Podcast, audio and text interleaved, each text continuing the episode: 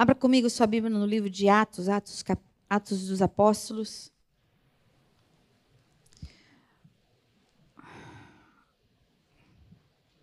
O capítulo é o 3.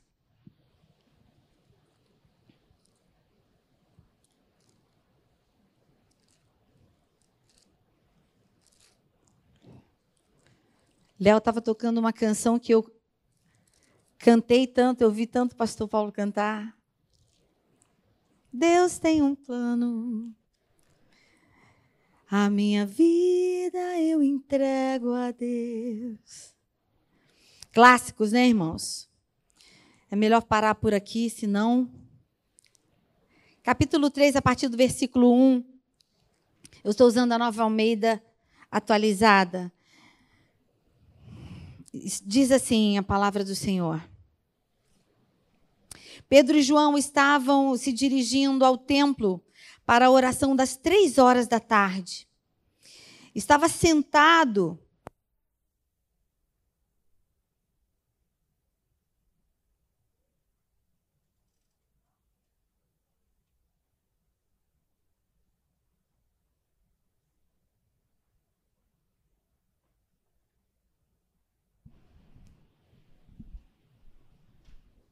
Alô, pode ser esse?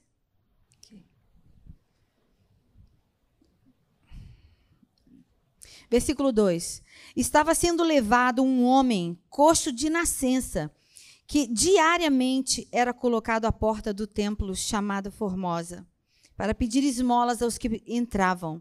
Quando ele viu Pedro e João, que iam entrar no templo, pediu que lhes, lhe dessem uma esmola. Pedro, fitando juntamente com João, disse: Olha para nós. Ele os olhava atentamente, esperando receber alguma coisa. Pedro, porém, lhe disse: Não possuo nem prata, nem ouro, mas o que tenho, isso lhe dou. Em nome de Jesus Cristo, o Nazareno, levante-se e ande.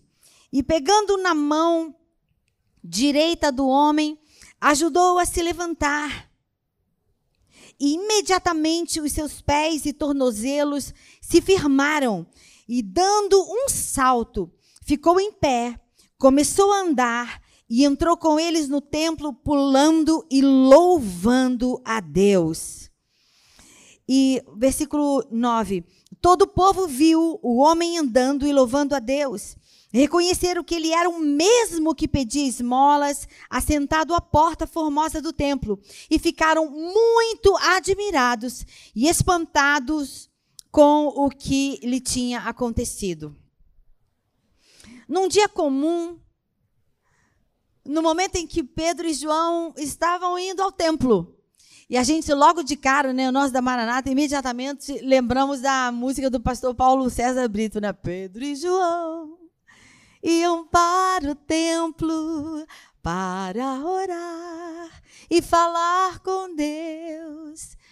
Exatamente no momento assim, como se fosse num domingo que a gente já está predisposto a se levantar de manhã, os que estão assim, né, os que vivem assim, porque tem gente que não tá, nunca nunca está num domingo predisposto a vir à igreja, mas pulando essa, como se fosse num domingo que a gente está esperando, acorda de manhã, já está tudo pronto, aquele alvoroço, pelo menos eu fui criada assim naquele alvoroço de domingo, né? O sábado era o sábado de arrumar a casa e fazer aquela comidaria, dar uma antecipada em tudo, porque tinha hora para chegar na igreja. Então, todas as roupas eram escolhidas no sábado à noite, cada um podia escolher a sua, mas para variar, eu era aquela que estava enrolada, né? Eu sempre dava enroladinha.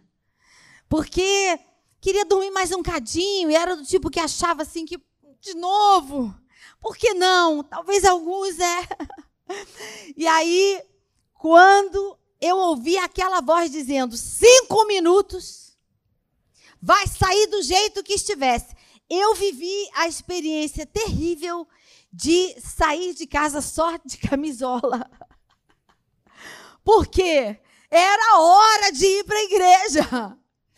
Era para estar tá pronto, preparado porque afinal de contas, aquele dia, aquele momento era separado para irmos à igreja o dia do Senhor, domingo, dia do Senhor. Eu não sei se você sente esse desejo, esse carinho, se você tem essa alegria quando chega o domingo. O domingo é um dia diferente, não é, irmãos? Quem percebe isso? O domingo é diferente. Se eu tirar férias e tiver em algum lugar qualquer, eu gosto de procurar uma igreja, porque quando não faço isso no domingo, fica vazio, o dia fica estranho. Você é domingo. Era para eu estar lá na igreja. Essa hora estão fazendo isso. Já deu a hora. Deu hora, o povo daqui a pouco está voltando da EBD para o culto. De noitinha, 18 horas, daqui a pouco, logo após o louvor, vão chamar as crianças. Eu não vou estar tá lá.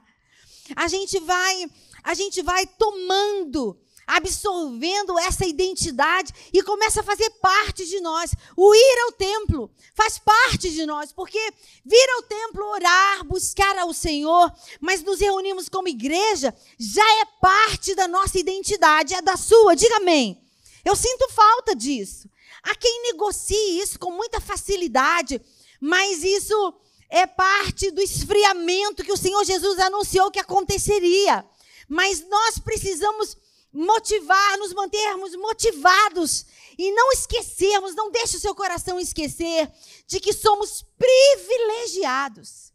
É um privilégio, irmãos. Nos dias de hoje, nós ainda estamos vivendo o privilégio de podermos nos reunir num lugar como esse. De podermos sair de casa empunhando as nossas Bíblias, de dizer o nosso nome, de nos apresentar como cristãos, crentes em Jesus Cristo. Mas pode ser que chegue o dia que isso nos seja tirado.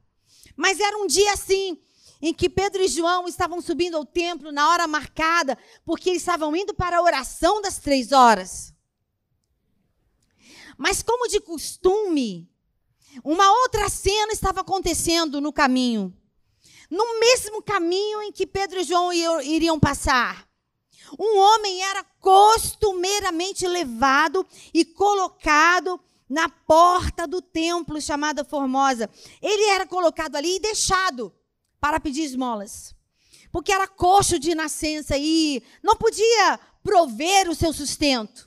E o que restava alguém nessa condição era somente esmolar.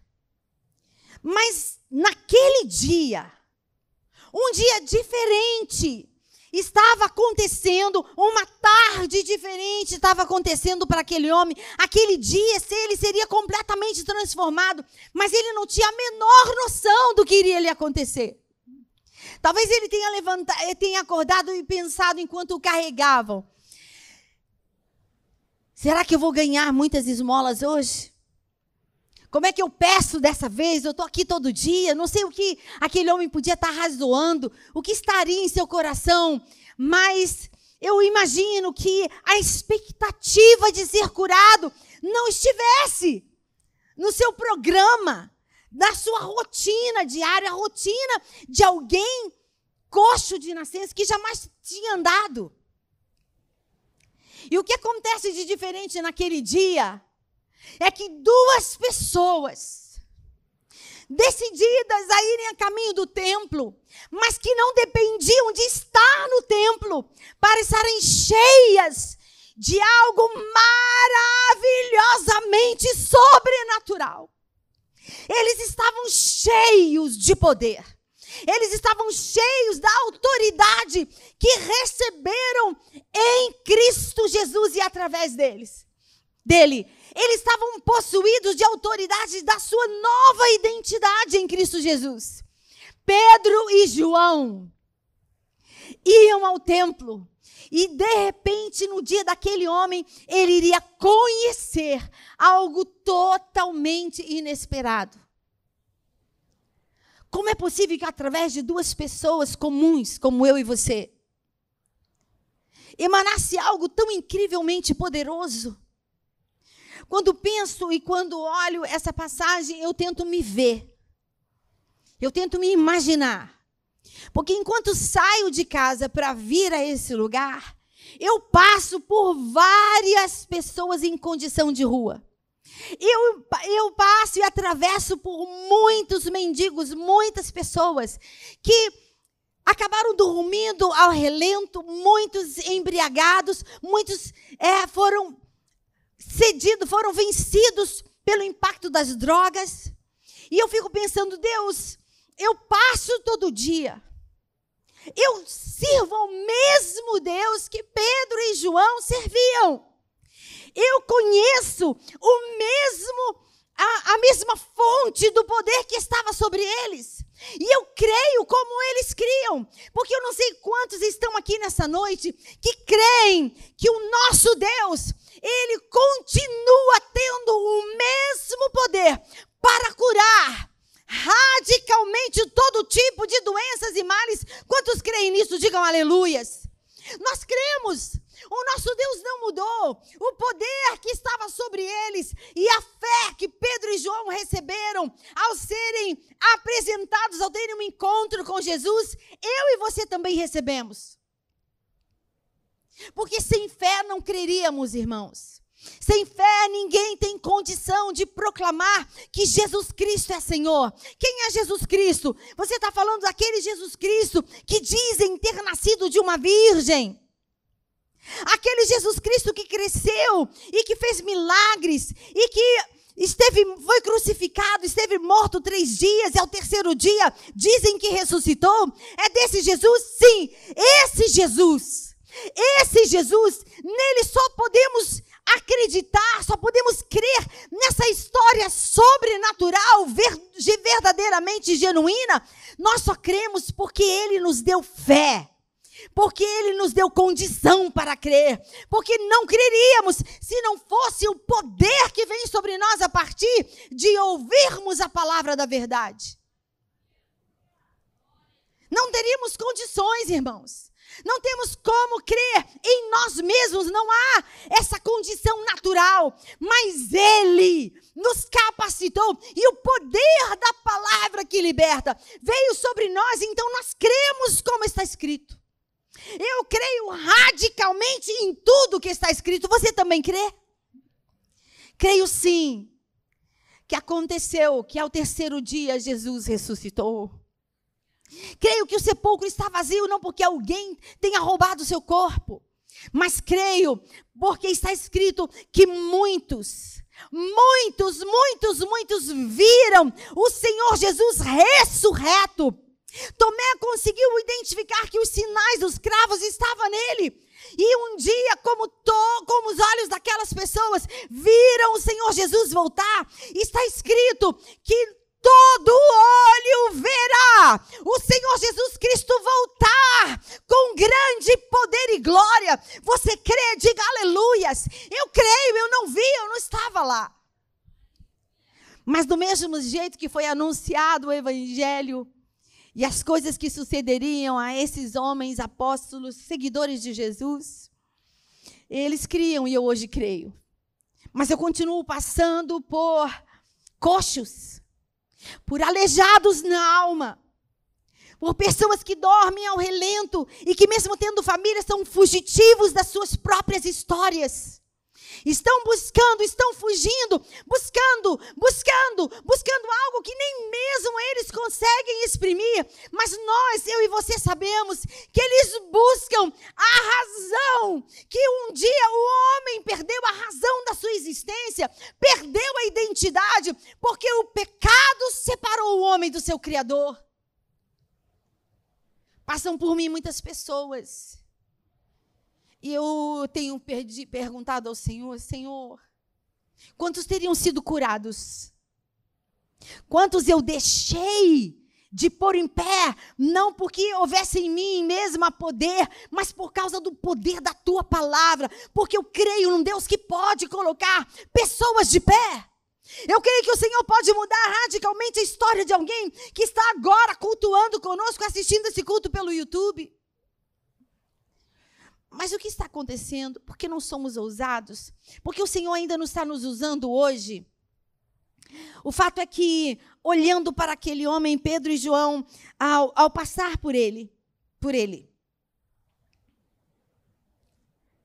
Versículo 3 diz assim: Quando ele viu Pedro e João que iam entrar no templo, pediu que lhe dessem uma esmola.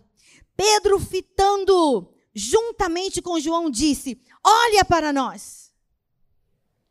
Olha para nós. Talvez aquele homem tenha perguntado: Olhar o quê? E, e daí? Eu, você vai ou não vai me dar uma esmola? O que é que você tem para me dar? Porque a expectativa daquele homem era de receber algo que pudesse, ao menos, acalmar a sua fome, produzir algum bem naquele dia. Mas na realidade, aquele homem não tinha mais expectativa de mudança radical na sua vida. Mas o olhar daquele homem encontrou com o olhar de alguém que conhecia o Todo-Poderoso. Louvado seja o teu nome, Senhor. Pedro disse, Pedro, juntando com João, disse: Olha para nós. E ele os olhava atentamente, esperando receber alguma coisa. Pedro, porém, lhe disse: Eu não possuo ouro nem prata, mas o que tenho, isso lhe dou. O que tenho, isso lhe dou. O que temos hoje a oferecer, pastora, eu tenho. Ah, eu? Ah, eu creio, né? Eu creio. Eu também creio como eles creem, criam. Nós cremos. Nós sabemos quem é Jesus. Nós dizemos que andamos por aquilo que está escrito e cremos exatamente assim. Mas, irmãos, há centenas de milhares lá fora. E se pudéssemos contar todos que passaram por nós, precisando receber alguma coisa, certamente viríamos algumas centenas de pessoas. Mas a ardente expectativa da criação, é o que a Bíblia diz, é a manifestação dos filhos de Deus. Há uma ardente expectativa de toda a criação. E a criação que segue sem a revelação de Deus, sem a revelação de Jesus Cristo, nosso Senhor, sem esperança de um amanhã, sem saberem para onde estão indo a expectativa deles é que os filhos de Deus se manifestem. Como, pastora? Eu não prego, eu não tenho microfone na mão. Eu não, eu não, eu não, eu não. Mas você ainda há pouco, mesmo silenciosamente, se identificou como alguém que crê no sobrenatural, Deus. Você crê como está escrito. E nós cremos que pelo poder, que pelo comando do nosso Deus Todo-Poderoso, do Criador dos céus e da terra, que ao som da sua voz, ouve luz sobre as trevas, houve luz na imensidão das trevas e radicalmente as trevas cederam. Nós cremos, nós cremos de, nas, nessa ação tão poderosa, nós cremos em algo que não cabe em nós, num Deus que começou a dar ordens e tudo passou a existir. Um Deus que, pela voz, pela sua vontade, tudo passou a existir de modo coerente, de modo harmonioso, de modo lindo e maravilhoso. E do jeito que Deus fez, é. O Senhor disse na sua ordem, Ele deu ordem que as flores que até aqui da terra brotassem plantas, brotassem árvores, que tivessem frutos e cujas sementes estivessem nos seus frutos. E como o Senhor ordenou, assim começou a acontecer. A vida jorrou, a vida brotou do jeito que o Criador pensou. E cremos também que o Senhor nos fez a sua imagem e semelhança. Está lá registrado no livro do Gênesis. Cremos que do pó da terra ele formou o homem. Cremos que do homem e da costela ele fez a mulher. Nós cremos, irmãos. Você continua crendo nessa soberania, nessa coisa maravilhosa, nesse Deus incrivelmente poderoso, que é esse Deus que tem o poder de trazer à existência as coisas que não existem? Então, irmãos, está na hora daqueles que se chamam pelo nome do Senhor. Esse é o tempo, esse é o tempo, essa é a hora em que os filhos de Deus precisam começar a se manifestarem. Como pastor, diante do coxo, diante do aleijado, diante do depressivo, diante do prisioneiro das drogas, por todo aquele que passar por você, naquele que passar por você no caminho, na vida diária, no seu dia a dia. Está na hora deles conhecerem, ao passarem por nós, que você e eu somos Altíssimo e que nós cremos no poder, que é naquele que é poderoso para mudar radicalmente suas histórias. Precisamos nos mover, irmãos. A igreja precisa voltar a ser relevante onde foi plantada. E aí a pergunta que estamos nos fazendo nas reuniões de pastores, porque toda quarta-feira, semanalmente, nos reunimos, participamos de um devocional e clamamos ao Senhor. Muitas indagações vão surgindo. No meu coração, atualmente trabalhando no MEIR, nesse tempo eu tenho perguntado, Senhor, o que nos falta para sermos relevantes no MEIR?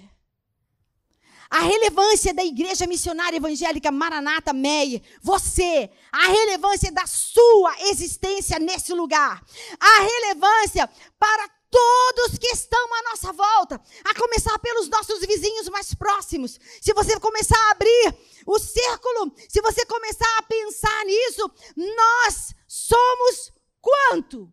O quanto nós somos relevantes, o quanto é relevante, o quanto a existência na Igreja Missionária Evangélica Maranata no Meia tem feito diferença na ordem desse bairro no jeito desse bairro, na vida dos nossos vizinhos mais próximos. Não há como a gente continuar vivendo cada novo dia sem nos incomodarmos, irmãos. Quantos ainda vão passar por ali pela porta? Sem sentir o ímpeto, sem sentir uma vontade impetuosa e que não se pode nem resistir de entrar por aquelas portas. Porque eu creio, irmãos, que assim como centenas foram, ah, tiveram suas, tensões, as, suas atenções voltadas para o lugar onde o poder de Deus veio e foi derramado sobre os discípulos, sobre os discípulos que estavam naquele lugar reunidos. Jesus já não estava mais com eles, mas tinha dito: esperem em Jerusalém, porque lá, esperem até que do alto vocês serão revestidos de poder. Isso já aconteceu. O livro do Atos dos Apóstolos nos revela isso. O Espírito já foi derramado. Você crê, diga aleluias. O Espírito já foi enviado, já foi derramado sobre nós. E através desse derramamento recebemos poder poder para testemunhar desse Jesus que muda vidas. Pastora, mas eu não prego. Prega. Prega com a sua vida. Pastora, mas eu não falo. Fala. Fala com o seu silêncio.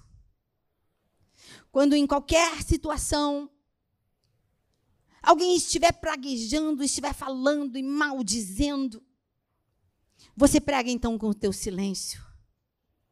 Você prega chegando no lugar onde não há esperança alguma. Mas você chega como, pastor? Como é que se chega? Eu não tenho, eu não consigo ver esse poder. Como é que é isso? Você só precisa ser sal.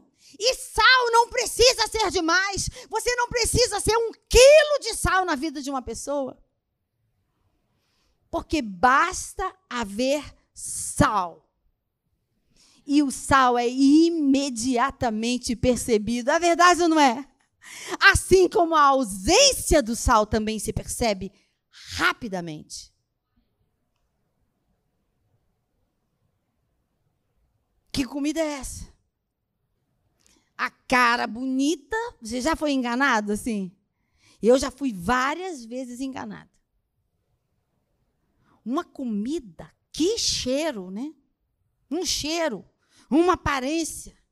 Aquela carnezinha. Ô, gente, carne assada não tem um cheiro maravilhoso? Vamos falar em carne assada.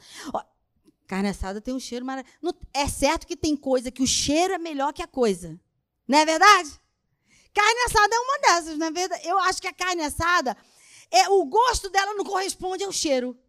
Porque o cheiro é incrível. A gente descobre logo se uma vizinha está tá fazendo a carne assada. Não é não? Mas, ó, às vezes decepciona. Porque nem sempre o cheiro revela o que a coisa tá. Mas olha, você pode ter diante de você um prato maravilhosamente, uma cara apetitosa, aquela fumacinha subindo. Mas quando você leva o garfo à boca, você imediatamente identifica. Tão bonito, mas está insosso. Não tem. Olha, o que, que aconteceu? não tem gosto. Mas sabe que às vezes está faltando?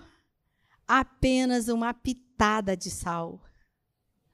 Um pouquinho de sal. Torna aquilo que era bonito, mas insosso. Torna aquilo que era bonito gostoso, apetitoso. Então, até o nosso olhar muda. Fala, ah, só estava faltando sal. É o que está acontecendo na vida de muitas pessoas aqui ao redor da nossa igreja. Voltam às suas casas depois de um domingo, voltam cotidianamente, passam por nós e vão aqui, ó, nesse mercadinho para onde a gente corre logo que acaba o culto. É o encontro de novo da igreja ali no mercadinho, não é? Eu, por exemplo, vou logo pegar alguma coisa que eu sei que estava faltando, que eu lembro que não, não tem em casa, que eu precisava levar para completar a salada, alguma coisa do tipo, né? É certo que eu sempre encontro alguns irmãos ali depois do culto da manhã. Então, a vida das pessoas que passarem por nós precisam perceber que muito mais do que aparência de crentes, linguajar de cristãos, nós temos algo para dar que pode mudar as suas vidas. Se pararmos diante deles, perguntando apenas o que você quer, o que você precisa, porque esse homem estava olhando firmemente para Pedro e João. Ele os fitou e perguntou. E Pedro disse a ele: Olha só para a gente, olha para nós nós não temos o que você está pedindo. Mas, em outras palavras, ele estaria dizendo: pode olhar para nós. Eu não tenho o que você está pedindo, mas eu tenho o que você precisa. Eu não tenho o que você está pedindo, mas eu tenho o que você precisa. Você precisa do poder que vai te colocar de pé, que vai te tirar da sarjeta espiritual, da sarjeta emocional e vai te colocar de pé e te dar nova identidade. Você deixará de ser reconhecido como o esmoléu, como aquele pedinte, o coxo que fica que é sempre colocado diariamente no mesmo lugar e que diariamente precisa de uma esmola você vai passar a ser reconhecido como aquele que teve um encontro com alguém cheio da unção que estava sobre Jesus Cristo e que agora está sobre nós através do seu poder. Aleluias! A Bíblia diz que ele se colocou de pé e os seus joelhos se, se arrumaram, os tornozelos se firmaram. Aleluias! Pegando na sua mão, versículo 7. Pegando na mão direita do homem, ajudou a se levantar, e imediatamente os seus, imediatamente os seus pés e tornozelos se firmaram. Eu quero que o Senhor me leve a tomar a mão de alguém eu quero viver esse sobrenatural. Irmãos, eu quero viver esse sobrenatural na minha vida. Eu quero ser. Eu tenho orado, Senhor, eu estou inconformada. Eis aqui o meu inconformismo. Eu quero. Onde é que falta o que eu preciso mudar? Onde eu preciso me alimentar mais? O que eu preciso comer? O que eu preciso retirar? O que precisa ser retirado da minha vida? Nós precisamos. Nós precisamos nos levantar dessa mesmice espiritual, desse dia a dia corriqueiro, indo e voltando da casa do Senhor. Se estamos comendo, verdadeiramente estamos comendo, porque a Bíblia diz que o Senhor não despede ninguém de mãos vazias. Estamos comendo, Ele nos abençoa, estamos juntos, é uma bênção. E quando saímos, e no dia seguinte, como, como seremos encontrados? Em nome de Jesus, irmãos, eu quero convidar você, feche os seus olhos. Eu quero convidar você, eu quero em nome de Jesus te desafiar, desafiar a você também, que conhece o Senhor Jesus Cristo e que está cultuando conosco através do YouTube. A pergunta é: você está satisfeito? O quanto mais você pode ser relevante na vida de alguém? Você gostaria de poder colocar alguém de pé? E de ver a vida dessa pessoa completamente transformada? Isso é possível. Isso pode começar a acontecer através de você dentro da sua casa. Porque quando a gente pensa em ser relevante na vida de alguém, logo a gente pensa em ser relevante na vida de alguém que está lá fora. Mas o nosso maior e principal desafio é colocarmos de pé alguém que está caído dentro da nossa Jerusalém. Somos imediatos na projeção dessa imagem. Ah, eu quero ser bênção, Deus pode me levar onde eu quiser. Ah, eu quero sim, quero ser cheio, quero. Ah, como eu quero. Mas como estão aqueles que convivem com você? Como estão aqueles que estão sempre à porta do templo que é você? Porque eu e você, assim como todo aquele que um dia teve um encontro com Jesus, passamos a ser morada dele, templos do Espírito Santo de Deus. Somos templos que se movem na terra. Mas é possível sim que haja alguém dentro da sua Jerusalém aleijado, definhando, porque foi ferido exatamente aí dentro. Então eu quero, em nome de Jesus, te desafiar. Feche os teus olhos. Espírito Santo de Deus.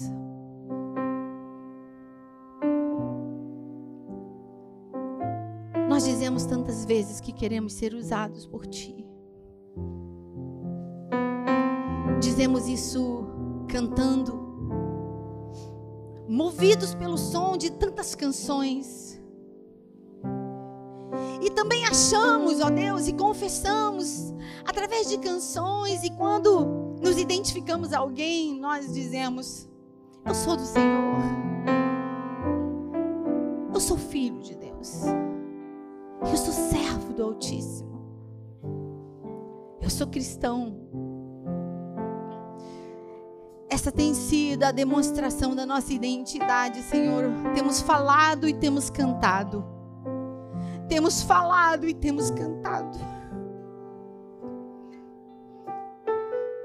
Mas há pessoas que seguem passando por nós, convivendo conosco diariamente, Senhor, que ainda estão coxos, aleijados, paralisados, anêmicos, morrendo espiritualmente, morrendo emocionalmente. E nós conhecemos o Senhor da vida, nós conhecemos o manancial manancial de vida. Senhor, nós queremos viver verdadeiramente o Evangelho. Nos perdoa, Senhor. Nos perdoa, Senhor. Se temos sustentado a nossa identidade como se um, apenas um, um documento fosse. Como quem saca da bolsa ou do bolso um documento com foto dizendo: Eu sou Fulano. Esse é o meu nome e o meu sobrenome. Mas usa-nos, Senhor. Usa-nos de maneira especial. Nós queremos te apresentar no nosso inconformismo. Quero convidar você a ficarmos de pé. Nós já estamos terminando. O pastor apresentou o Davi e o identificou como alguém que tem um chamado específico. Alguns dos meus irmãos vieram à frente dizendo: Eu quero. Eu quero reconhecer no chamado, eu quero distinguir, eu quero discernir, eu quero saber quem eu sou, para o que o Senhor me chamou. Talvez alguém já conhecendo o seu chamado tenha vindo à frente, buscando em Deus ousadia, autoridade para se manifestar. Então eu não sei o que o Senhor está vendo agora aí dentro de você. Mas eu quero te desafiar a apresentar ao Senhor na noite desse dia, dia 18 de dezembro do ano de 2022. Falta pouco para que esse ano termine. Eu quero te desafiar a apresentar ao Senhor alguém inconformado. Se essa palavra trouxe a você algum incômodo, se você agora se sente inconformado, se você deseja viver algo maior do que até aqui,